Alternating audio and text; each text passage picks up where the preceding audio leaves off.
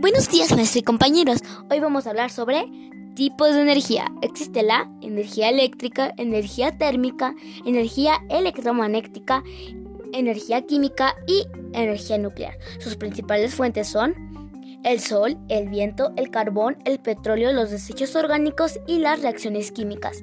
Utilidad de la energía. La electricidad tiene muchos usos. Los principales son para generar luz mediante lámparas, calor en la calefacción, movimiento mediante motores que transforman la energía eléctrica en energía mecánica, señales mediante sistemas electrónicos compuestos de circuitos electrónicos como el semáforo.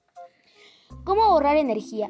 Cambiar los focos comunes por unos ahorradores, aprovechar luz natural, apagar las luces que no se utilizan, no contaminar el aire, transportar en transportarse en bicicletas y disminuir el uso de carros. Y gracias por su atención. Me despido y soy Fátima Reyes.